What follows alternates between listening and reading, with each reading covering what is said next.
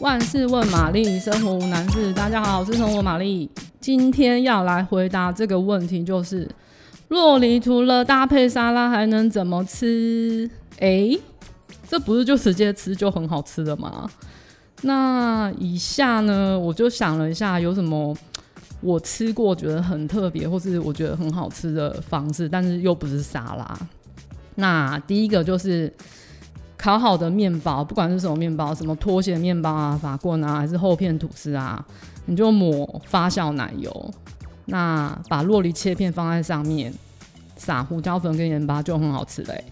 那第二个的话是某个同事教我的啊，我不会说他是时尚玛丽啊，他教我的话是用酪梨切片，然后沾着酱油或是芥末酱油吃。我跟你说，这真的很像在吃生鱼片，超酷的。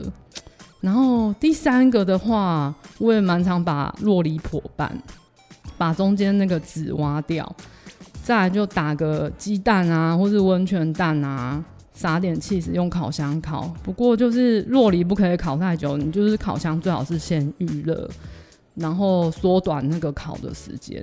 那反正就是把微波炉就是不要加热过久，这样。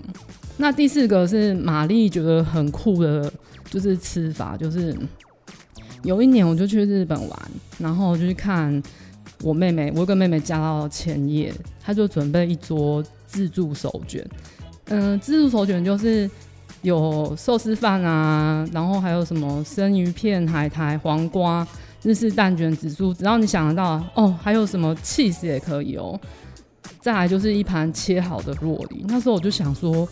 也太奇怪了，这怎么可能会好吃？结果事实证明，真的蛮搭的。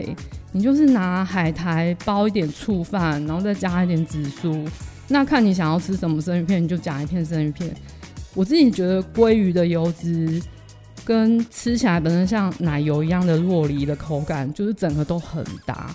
再来你就整个包起来，沾一点芥末酱，我觉得哦，God 真的超好吃。我那天至少吃了五六卷。那如果你觉得这以上这四个都太麻烦，那你就打果汁啊，你就加布丁跟牛奶一起打，我觉得这一定不会难喝。好，如果你喜欢今天的内容，欢迎订阅、按赞五颗星。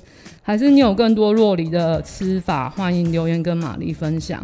嗯，还是你有其他生活上的疑难杂症要请玛丽解决，欢迎留言让我知道哦。拜。